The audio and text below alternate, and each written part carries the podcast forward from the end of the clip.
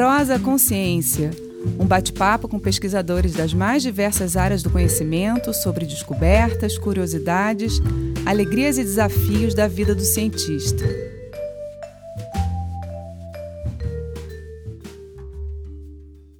Olá, bem-vindos à nossa Prosa Consciência. Eu sou Mariana Guinter e a nossa convidada de hoje é a Patrícia Médici.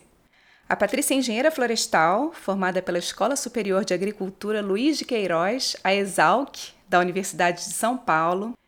Tem mestrado em Ecologia, Conservação e Manejo da Vida Silvestre pela Universidade Federal de Minas Gerais. Doutorado em Manejo da Biodiversidade pela Universidade de Kent, no Reino Unido. E é uma das fundadoras da organização não governamental IP, Instituto de Pesquisas Ecológicas, onde trabalha há 30 anos. Bem-vinda, Patrícia! Obrigada, Mariana. Super, super, super prazer estar aqui com vocês. Muito, muito obrigada. Muito bom estar aqui com você também. Agora me conta uma coisa: você começou a sua carreira na engenharia florestal, mas logo seguiu para a área de conservação dos animais, primeiro com o mico-leão preto, depois com a anta. Conta um pouquinho para a gente de onde vem essa sua história com a ciência e com a conservação da vida silvestre. Pois é, minha história é um pouquinho conturbada em realidade, porque quando eu estava terminando o colegial, o meu intuito, minha grande decisão era fazer arquitetura. Uau! Então, é, eu tinha essa coisa, serei arquiteta, morava em São Paulo, enfim, né? É, mas o fato é que, embora eu morasse em São Paulo, o local onde a gente morava era uma chácara ali nas proximidades da descida da Serra para Santos, para Baixada Santista. Uhum. E então era meio ali no meio do mato, era no meio da, da Mata Atlântica. Então eu tinha essa coisa de estar tá ali, né, São Paulo, de estar tá ali do lado, de viver, estudar nessa, nessa grande cidade mas de viver nesse lugar mais afastado, mais ali nos subúrbios e de ter, enfim, macaco visitando a casa, né? Que maravilha! De brincar andando pelas trilhas, nas matas ali ao redor da casa, da, da chácara onde a gente morava. Então eu tinha essa coisa ali eu acho que meio claro como parte da minha vida, mas também meio incrustada ali no coração. Uhum. Mas que nesse momento de tomar essa decisão de vida, o que fazer, não estava necessariamente aflorando, né? Tanto é que eu pensei em prestar arquitetura. Mas o colégio onde eu estudava tinha um encontro vocacional todo ano. E eu fui para esse encontro vocacional bastante focada em ir conversar com os profissionais de arquitetura que estariam ali. E acabou que eu fui acompanhar uma amiga que queria fazer engenharia florestal e ela foi conversar com o engenheiro florestal. E eu a acompanhei. E enquanto que o arquiteto com quem eu conversei era um cara super chato, super apagado, super sem amor, sem paixão, né? Falando da profissão dele assim, muito sem sabe? Sem sal, sem açúcar. Uhum. O tal do engenheiro florestal era apaixonadão, era um cara que super falou da profissão é, e que trabalhava com fauna, trabalhava com manejo de fauna, que é um dos caminhos da engenharia florestal também. Olha que legal! É, a parte mais do manejo em si, reintroduções, translocações, monitoramentos, existe todo um componente da engenharia florestal para esse lado também. Uhum. E esse esse engenheiro florestal muito apaixonado, muito olho brilhante, enfim, muito querendo, né, transmitir essa paixão para aquela gente jovem que estava indo ali conversar com ele, me cativou.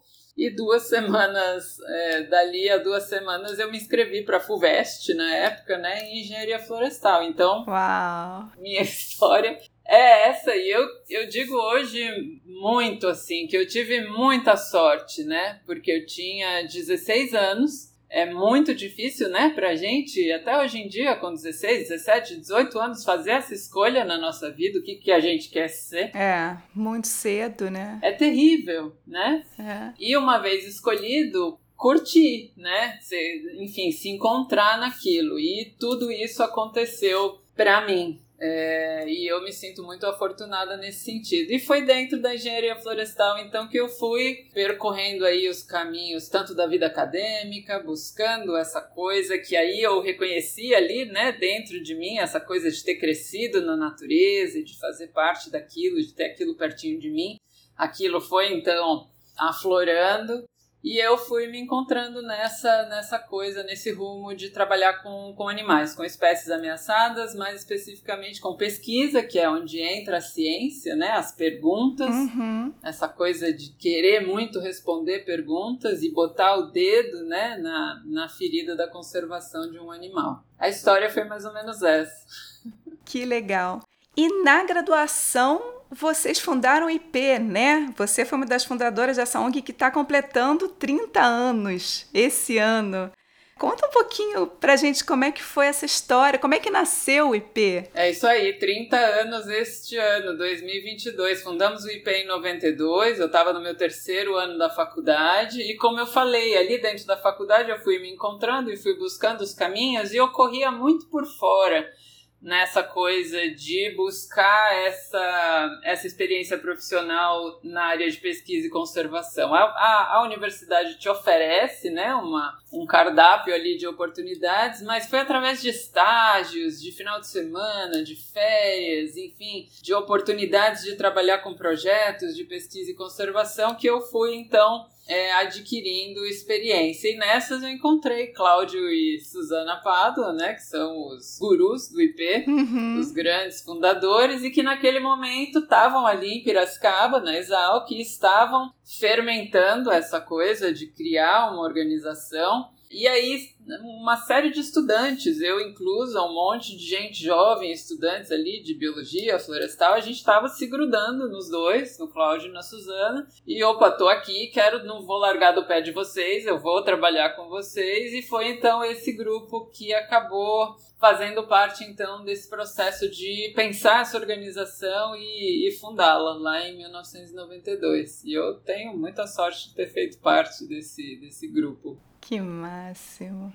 E você seguiu trabalhando no IP e na academia ao mesmo tempo, né? No mestrado, no doutorado, você continuou trabalhando lá? Sim. Como é que foi conciliar a pesquisa do mestrado, doutorado, ou as pesquisas foram voltadas para o trabalho lá no IP? Como é que foi isso? Tá.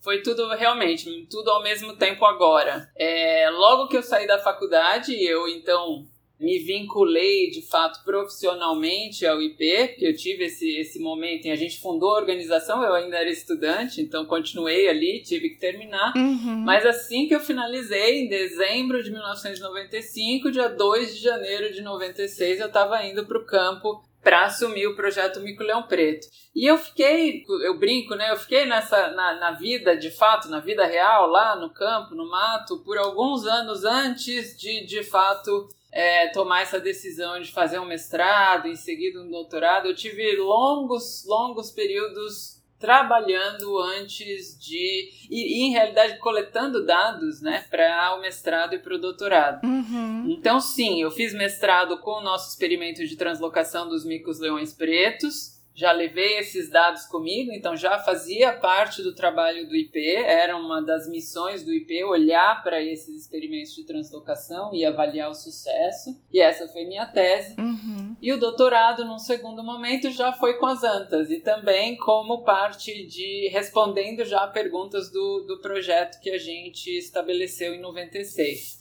Então, sim, foi tudo ali é, casadinho: vida acadêmica e, e vida de pesquisadora de ONG. E como é que é essa translocação do mico-leão preto que você estava falando? Como é que é esse trabalho de pesquisa e de campo? Os micos, eles estão presentes em pequenininhas populações no, no interior do estado de São Paulo. É, então, lá atrás, os primeiros planejamentos para a conservação dessa espécie envolviam muito mexer com esses animais. Uhum. Né? Então, trazer animais de cativeiro para a natureza. Eram poucos, né? Eram números ínfimos, coisa de menos de mil indivíduos. Então, Nossa. a ideia era tá mexendo com esses bichos. Vamos tirar de áreas onde eles estejam é, sofrendo algum tipo de pressão, de alguma ameaça, levá-los para áreas mais seguras translocá-los para áreas mais seguras. E então teve esse momento em que o IP e o projeto Mico Leão Preto é o carro-chefe do IP, sempre foi, né, o nosso portal para conservação.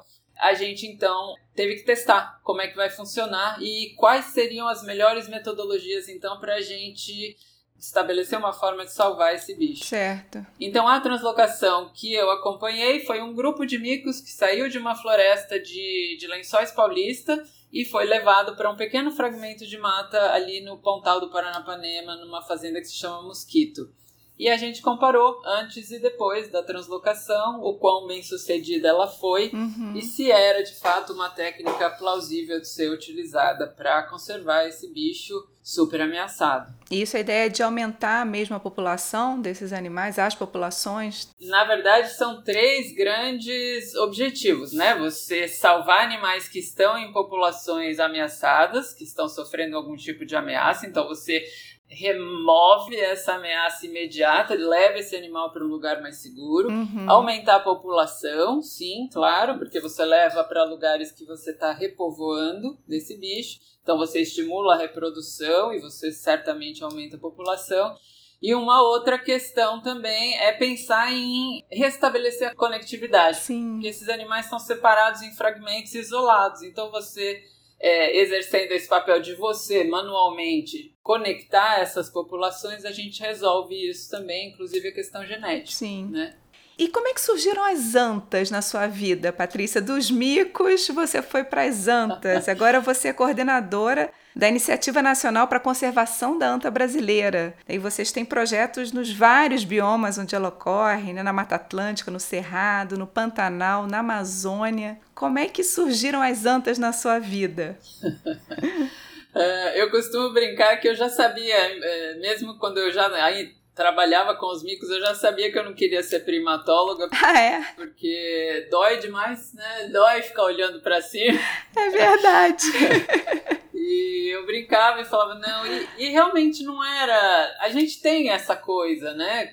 Quando a gente, enfim, tá numa determinada profissão, numa determinada causa, no meu caso, a conservação, você tem ali, né, no cantinho do seu coração, a paixãozinha por um grupo ou outro. As preferências, né? É. E a minha paixãozinha não era pelos primatas, minha paixãozinha era pelos grandes mamíferos. Uhum. Não necessariamente a anta. E eu até brinco que minha história com a anta não é super romântica, não é aquela coisa, né? De eu amava a anta desde que eu era. Paixão à primeira vista. Não. É uma coisa assim que na faculdade, né, nessa busca por trabalhar com animais, isso para mim já era fechado, era o que eu queria. Professores então começaram a me alimentar com material de leitura, é, os estágios com IP na época, enfim, eu comecei a ver esse animal na natureza, que é, é, uma, é um avistamento super especial. Comecei a ler e quando nós fundamos o IP, é, uma tarde, tomando uma cervejinha na Rua do Porto, lá em Piracicaba, todo mundo ali sentado ao redor de uma mesa, pensando, putz, o que, que a gente vai fazer com esse tal de IP,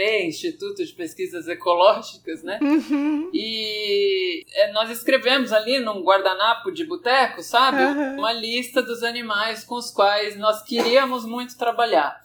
E eram animais muito difíceis de serem estudados, então eram animais noturnos, solitários, animais que não sabia, a gente não sabia nada. Então tinha lá cachorro vinagre, tinha lá a anta, tinha onça, enfim, uma lista de espécies que a gente falou, bom, aqui seria super legal, é, existe demanda e seria super legal a gente colocar o dedo, né? Para ser relevante, para a gente ser de fato importante para a conservação dessas espécies. E eu lembro de ver a anta ali naquela lista, né? A gente colocou e falou, hum, né? Eu gosto de grandes mamíferos, vai ser, seria bem legal. E fiquei com aquilo na cabeça e ao longo dos anos, enfim, risquei a anta daquele guardanapo, coloquei debaixo do braço e, e o resto é história. Então foi uma, uma decisão, sabe, meio prática. Uhum. A gente tem uma lista, tem uma série de animais, eu curto grandes mamíferos, então vamos lá, eu vou, vou abraçar a anta. Mas muito rapidamente, enfim, tomou conta da minha vida. Que máximo. E o que muita gente não sabe, né, Patrícia, é que a, a anta brasileira, ela, segundo a lista vermelha da IUCN, né, a União Internacional para a Conservação da Natureza, ela é globalmente classificada como vulnerável à extinção. E se a gente vai ver a classificação por biomas aqui no Brasil, na nossa lista vermelha nacional, né, na Mata Atlântica e no Cerrado, ela já é classificada como ameaçada, né? E eu queria te perguntar como é que funcionam essas listas, como é que são definidos esses critérios de níveis de ameaça? Como é que você sabe se uma população ela é vulnerável ou ela está muito ameaçada? Como é que são esses graus e como é que a gente mede isso? Tá. Vamos lá. Em realidade, essas avaliações para a lista, Mariana, são super complexas, né? Então tem uma série de parâmetros da história de vida desses animais, que a gente chama de tabela de vida, né? Uhum. É, porcentagem de mortalidade em diferentes classes de idade, intervalo entre nascimentos, enfim, tem uma série de pecinhas nesse quebra-cabeça aí que a gente tem que buscar essa informação sobre a espécie e também sobre as condições do habitat dessa espécie. Qual é a área de ocorrência desse bicho globalmente, enfim, por toda a sua área de ocorrência, como é que é a situação desse animal, qual é a situação desse habitat. A gente está perdendo esse habitat de maneira acelerada e no, no curto, médio, longo prazo, enfim. Tem um montão de parâmetros que a gente tem que coletar para a gente então ser capaz de alimentar esse processo de avaliação para a lista. Uhum. A gente tem, como você disse, esse processo global da UCN, que a gente faz quase que anualmente, a gente alimenta informações para tocar esse processo, mas que olha espécie, as espécies, todas as espécies do mundo, de forma global, de forma distribuição. Então a gente olha para a anta brasileira, que é uma espécie distribuída por toda a América do Sul, em 11 países diferentes. Uau. Só que a gente vê uma grande área e a gente vê esse animal distribuído por toda essa grande área. Então a gente não tem as, as especificidades das diferentes partes da distribuição desse bicho. Uhum. Né? Então é mais difícil de você avaliar as nuances. Então, de forma global, a gente tem um animal distribuído por uma grande área, que sim, sofre uma série de ameaças em toda essa área e que em alguns lugares está melhor, em outros está pior, mas enfim, de maneira geral, é um animal que tem um ciclo reprodutivo muito lento, que justifica a gente manter como vulnerável. Ou seja, fica de antena ligada, presta atenção que esse bicho precisa de atenção para conservação. Aqui no Brasil, Mariana, o ICMBio decidiu olhar para as nuances decidiu olhar não só para a distribuição desse bicho Brasil, que é um, um, país gigante, então mais uma vez nós perderíamos as nuances. A gente decidiu olhar por bioma. Sim. E foi uma, foi uma decisão muito sábia do ICMBio aqui no Brasil, porque aí então a gente conseguiu superficializar essas diferenças que você mesma mencionou. Uhum. No Cerrado, a gente tem o epicentro do desenvolvimento econômico do nosso país. Sim. Né? E a gente tem o quê? 25% do cerrado ainda resta. Um fragmentinhos minúsculos aí distribuídos por toda a parte central do Brasil.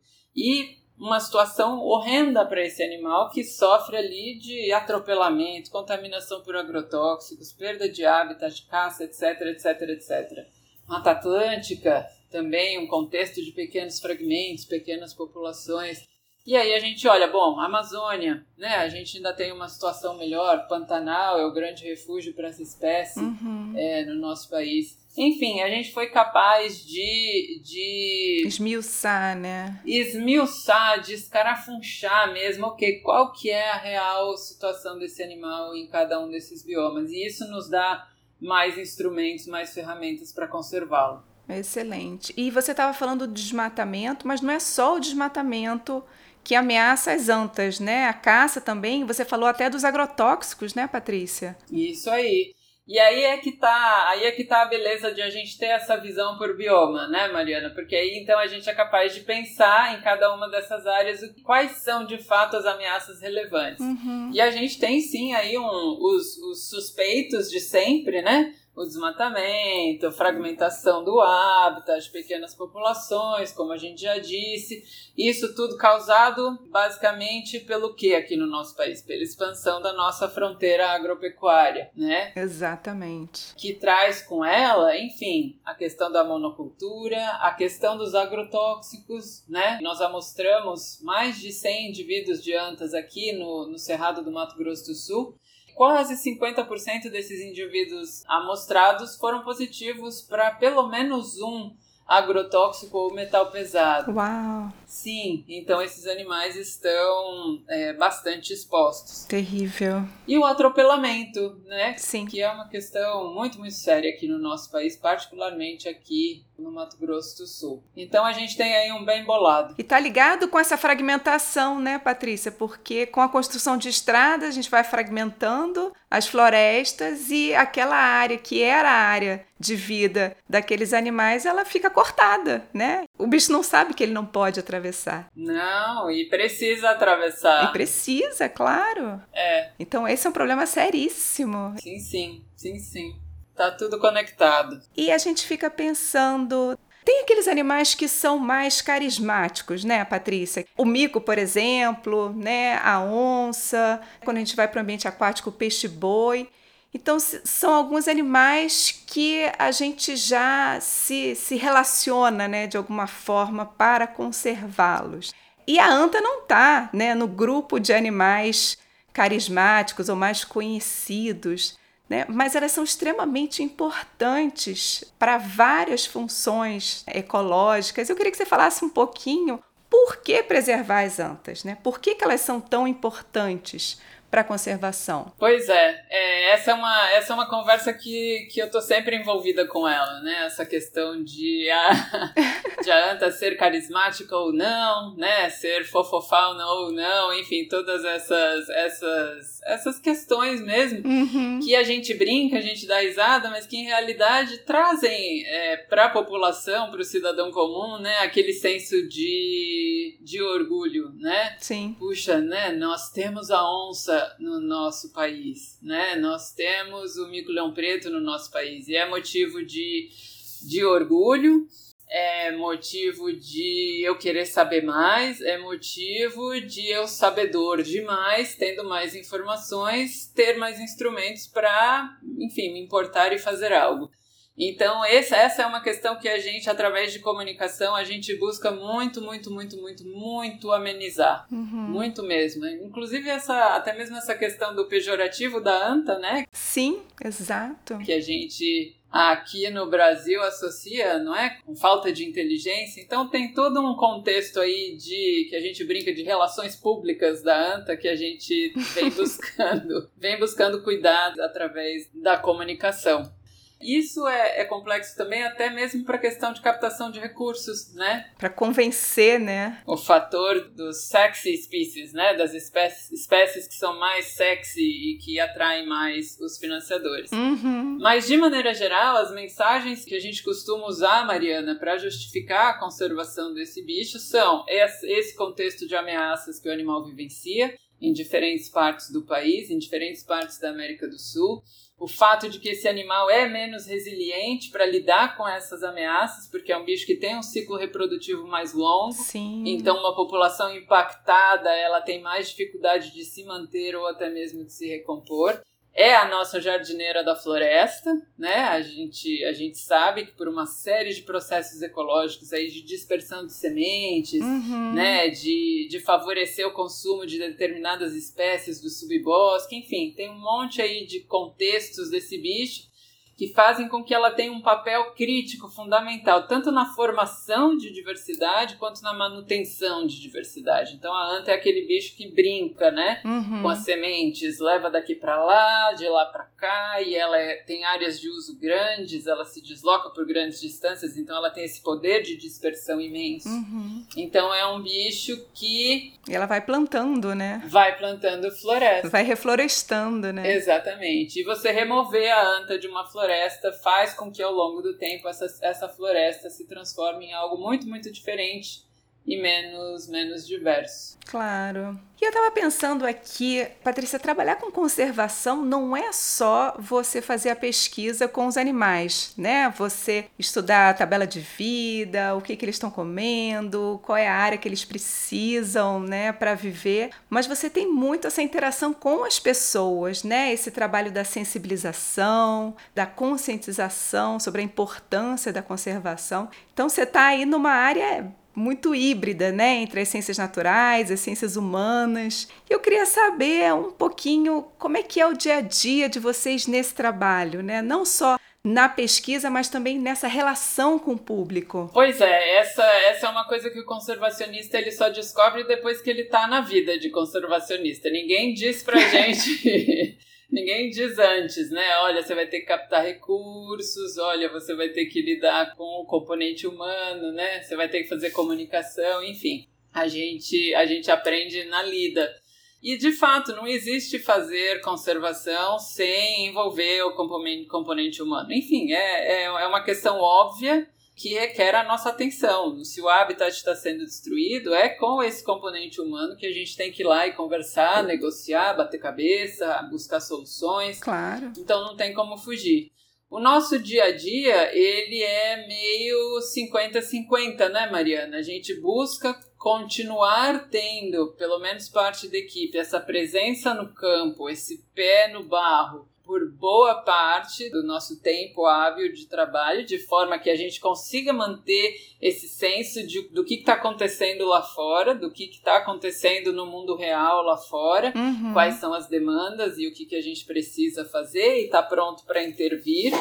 É, mas a gente tem também todo um componente, como você falou, de buscar envolver as pessoas. Então tem um, um monte de, de reunião, tem um monte de negociações, a gente trabalha muito a questão de produzir planos de mitigação para as ameaças que, que afetam as antas. Uhum. Então tem todo um processo de desenhar esses planos, discutir esses planos com as partes interessadas tem toda a parte de educação ambiental que a Sim. gente realiza para público infantil, adolescentes. A gente tem um trabalho de turismo científico em que a gente busca trazer o público de maneira geral para conhecer o trabalho. Que legal. A gente faz uma lavagem, uma lavagenzinha cerebral e faz esse pessoal voltar para casa falando sobre, sobre a importância da anta. Então é, é um pouco é um pouco de tudo, um pouquinho de pé no mato e um pouquinho uhum. de pé no escritório também. De comunicação Comunicação, educação, turismo e etc. Bacana. E você estava falando de captação de recursos, né? Que obviamente faz parte né, do nosso dia a dia da pesquisa.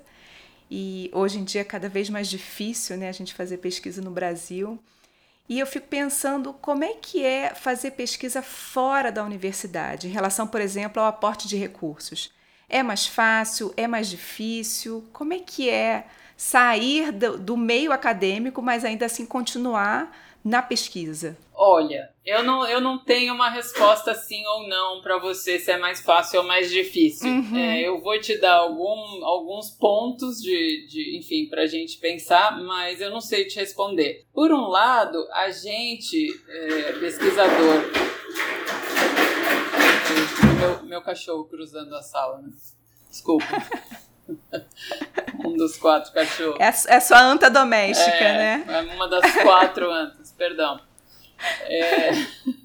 Por um lado, como ONG, como pesquisadora que exerce né, o trabalho dessa forma, a gente tem muito mais liberdade, a gente tem muito mais flexibilidade, né? Então a gente tem essa coisa de ah, aparecer um, um financiador potencial e eu posso de imediato abordá-lo enfim, fazer um telefonema, mandar um e-mail, fazer uma visita, trazer essa pessoa para visitar, a gente tem mais essa essa autonomia, vamos dizer assim, para explorar diferentes oportunidades de financiamento. Menos burocrático, né? Menos burocrático, exatamente. É, então, e é legal isso porque a gente acaba tendo um pouquinho mais de tempo para pesquisa per se, né? Uhum. Por outro lado, os fundos que são acessíveis ao pessoal que está na academia, aos profissionais da conservação que estão lá, são muito maiores, Sim. né, Mariana? Então, assim esse, esse grupo de profissionais acaba acessando fundos que dão uma sustentabilidade maior para esses projetos. Uhum. Mas no nosso caso, o que, o que acontece é que, embora a gente tenha aí que manter uma toada de captação de recursos constante, toda semana você tem que estar tá colocando duas ou três propostas na rua, isso é lei para a gente aqui, Sim. É, a gente acaba tendo uma diversidade maior de financiadores, o que nos coloca em uma situação de risco um pouquinho menor. Uhum. Porque se a gente perde um, um pequeno grant, né, a gente ainda tem aí uma multitude de outros que se mantêm ao longo do tempo. Então tem aí os lados, as vantagens e desvantagens de cada uma das abordagens. Sim. E o IP também ele tem um centro educacional, né? A Escola Superior de Conservação Ambiental e Sustentabilidade, a ESCAS. Como é que funciona esse centro de formação, Patrícia? E assim, como que jovens aspirantes a cientistas podem se engajar nos projetos do IP? Tá a escola vem se diversificando a cada dia. É interessantíssimo ver assim como o caminho da ESCAS foi se desenvolvendo e expandindo localmente ao longo do tempo. A gente começou como um centro de treinamento para cursos de pequena duração e acabou expandindo para um mestrado profissional. A gente tem um MBA, a gente organiza cursos é, de mestrado profissional para organizações, como o ICMBio, por exemplo. Enfim, diferentes modalidades de treinamento e capacitação para alunos, enfim, profissionais, estudantes do mundo todo. Uhum. E muita gente tem se engajado com o IP através da escola, né? Vem, faz um curso, participa ali, é, acaba ficando engajado com algum projeto, volta para o mestrado, faz o mestrado conosco, acaba se engajando com algum projeto, enfim. A escola tem nos trazido muito, muita gente ao longo, ao longo dos anos.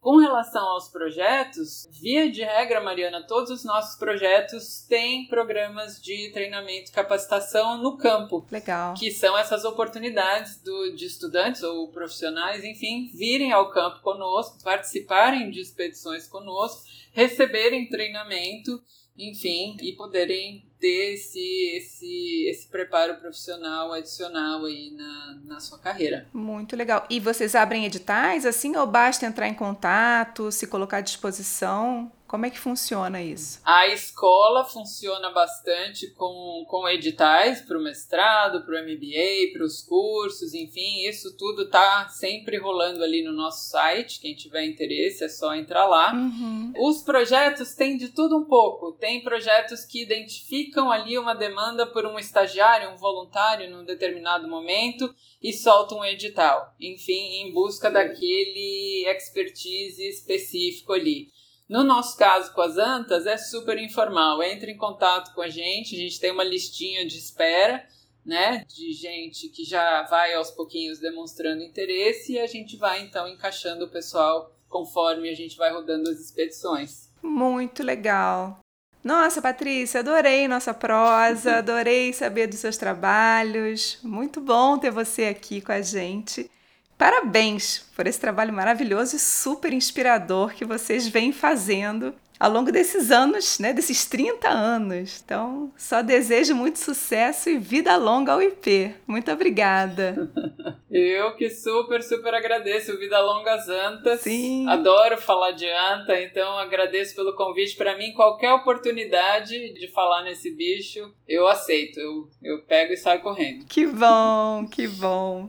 Obrigada a todos que estão nos acompanhando e até a próxima Prosa Consciência. Prosa Consciência. Criação, produção, roteiro e apresentação: Mariana Guinter. Edição: Diego Astua. Realização: no PEAC.